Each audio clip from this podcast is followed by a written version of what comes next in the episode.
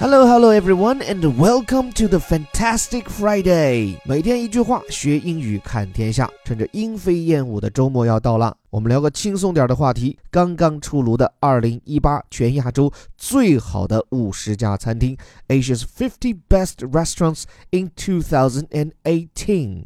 我先跟各位交代，我这人虽然看上去就挺能吃的，但能吃不等于会吃啊。所以这上面讲的这么多家，虽然我还偶尔去过那么一两个。但着实吃不出好坏来。不过看了各种美食榜单，也看了各路美食博主捧这类榜单的脚丫，我倒是想在今天的最后跟大家聊一聊对这类美食评价的观察和想法。咱们还是文章走起，内容选自美国有线新闻网 CNN，上来就介绍说这是个什么榜单？The Oscars of the Asian Gastronomic World，说这个评奖啊被称作是亚洲烹饪领域的奥斯卡。The Asia's 50 Best Restaurants Award brings together the best restaurants and chefs across the largest continent on the planet。这个亚洲五十最佳餐厅奖是汇集了全亚洲最好的餐厅和大厨。这话光是听中文就有一丝标文采的意味。毕竟比起一板一眼的时政要闻，这种聊吃喝的内容，情绪明显更放松。来看作者的遣词造句，一上来 dub d u b。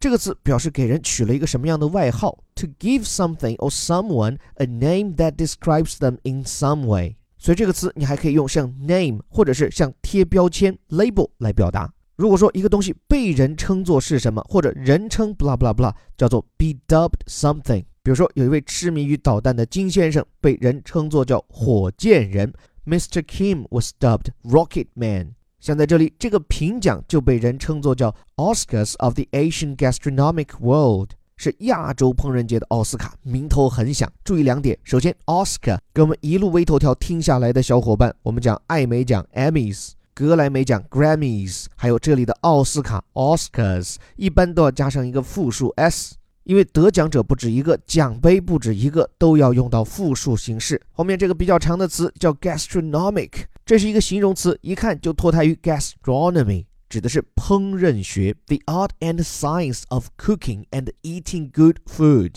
所以这其实是一个非常正式的词，而且追根溯源来自于非常会吃的希腊人。在希腊语当中，gast 的意思是 stomach，也就是胃。所以听这发音，仿佛是每个吃货大快朵颐后的懊恼不已。gast，哎，该死的，又吃了那么多。所以回到这里，gastronomic，烹饪的，而 gastronomic world，烹饪界。那么既然名头这么响，权威性又这么高，The Asia's Fifty Best Restaurants Awards 这样的一个亚洲五十大最佳餐厅奖。倒是汇集了各路大佬，所以这里说叫 bring together blah blah blah，把什么人都召集在了一起，群贤毕至。这里既有 the best restaurants 最好的餐厅，又有 chefs。注意 chef 这个词语出法语，表示的是餐厅里的大厨或者是主厨。这个人物就是厨房里的皇帝，一言九鼎。当然，要把它翻译的更接地气，那其实就咱们中文里的大师傅。那这后面还接上一个比较煽情的说法，是 across the largest continent on the planet，就这些各界大佬是来自于这个星球上最大的一片大陆。其实说白了，指的就是亚洲嘛。只不过这种说法，一来避免了用语重复，二来也给读者打鸡血，让他们更有激情往下读。来看看这家榜单上的冠军常客。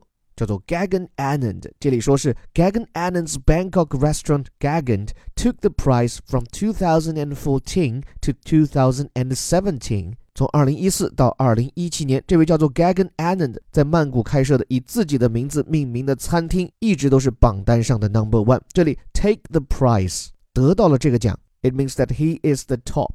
而且这点真是了不起啊！一四年到一七年连拿了四年。我之前看过对他的专访，这位 Gagan Anand 他是一个印度人，早年在新加坡待过。他说他自己不是属于那种爱学习的人，但一说到音乐和烹饪，就让他很有灵感。并这位 Gagan 年纪也不算大，三四十岁，并且他说他自己的偶像是乔布斯。而且我必须要多说一点哈，就说这家叫 Gagan 的餐厅每年都是亚洲第一。但他并不是吃老本哈，他每四个月就会更换掉他家菜单上百分之八十的菜品，所以这点我觉得很了不起。因为餐饮界一道招牌菜，不要说是卖一辈子，卖几辈子、几代人的都有。而这位印度人 Gagan Anand，光是他家做的菜式的名称就可以彰显他的创新理念，叫做 Progressive Indian Cuisine，叫做进取式的或者叫做创新性的印度菜。可惜就是我没吃过，如果哪位大拿有此体验，可以出来分享。回到这里，这位锐意进取的印度厨师。师倒是很看淡自己的虚名，and the chef himself has previously said he'd like to hand the title over to someone else。这位大厨啊，他早前就表示他很愿意把这个亚洲第一的名头交出去。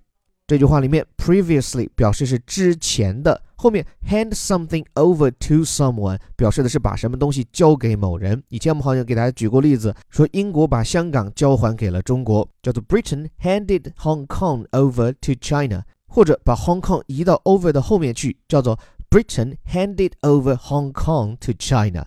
但是，尽管 Anand 随时准备把这顶桂冠拱手让人，However, it turns out Anand will have to wait a little longer to be toppled。但是，这老大的地位要想被取而代之，Anand 可能还要等上些时候。这句话里面套路满满，值得借鉴。It turns out that 后面接的是一件事情的结果，可以把它翻译叫做“到头来结果是”。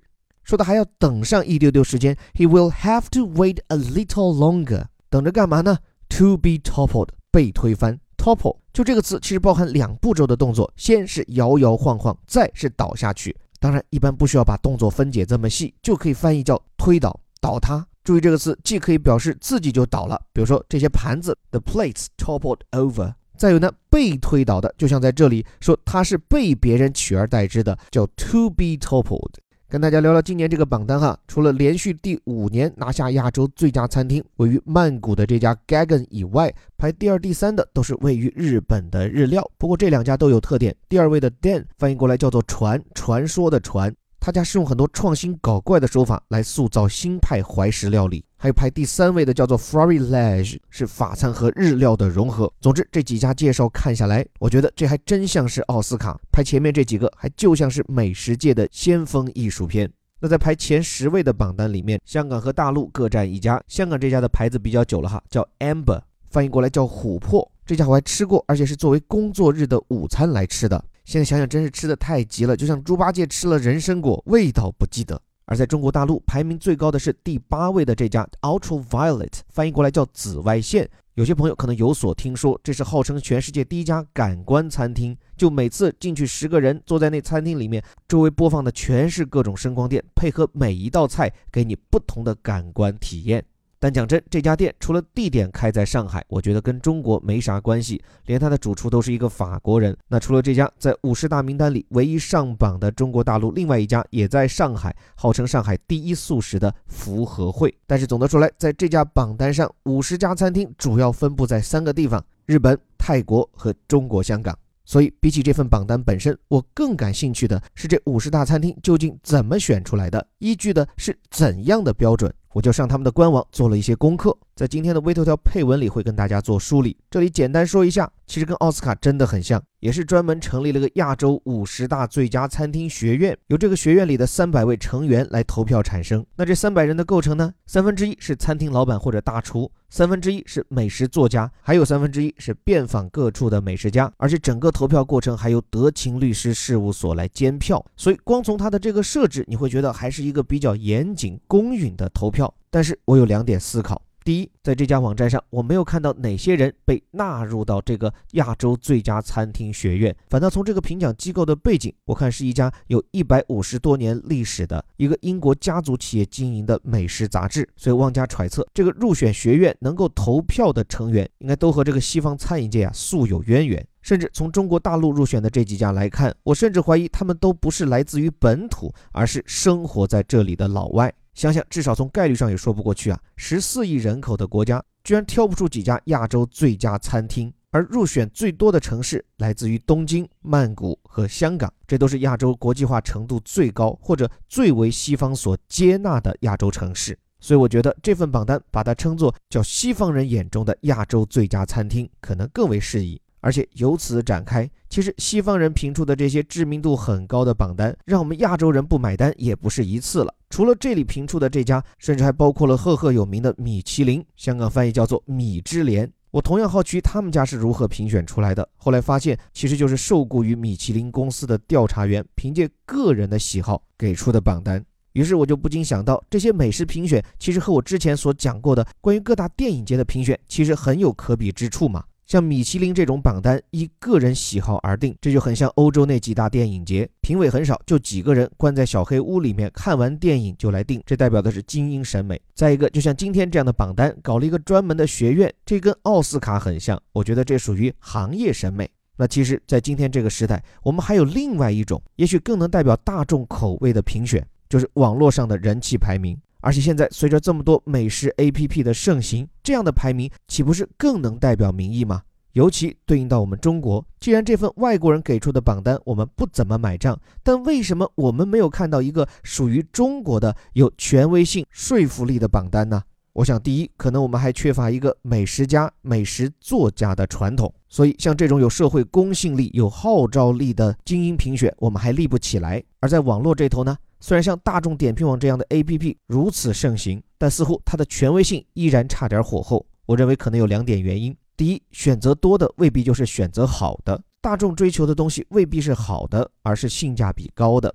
第二，可能有太多的商业操作，尤其很多时候在国情之下，一份榜单一旦聚集起了人气，那中间的商业操作空间可就大了。最终你对照着这五颗星按图索骥，最后却发现名不副实，吃到嘴里的不仅是人气，还有气人。所以我想，当中国人富起来以后，我们可能正在孕育的是一批懂吃的意见领袖，是那么几个懂吃的 APP，但我们可能更迫切需要的是一套有公信力的游戏规则。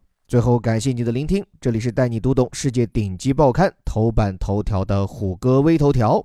我们鼓励各位和我们一起，不仅每天看世界，还能张开嘴说说英语。于是，我们发起了免费的晨读打卡活动，已经有几千人参与到我们的晨读打卡中。如果你错过了上一期，这一次不要放弃。我们已经开始接受报名，只要你每天肯张口，我们还会把实体礼物送给你。具体报名方式，请关注文末的阅读原文。最后还是那句口号：我们每天一句话，学英语看天下。我是林伯虎，我们下周见。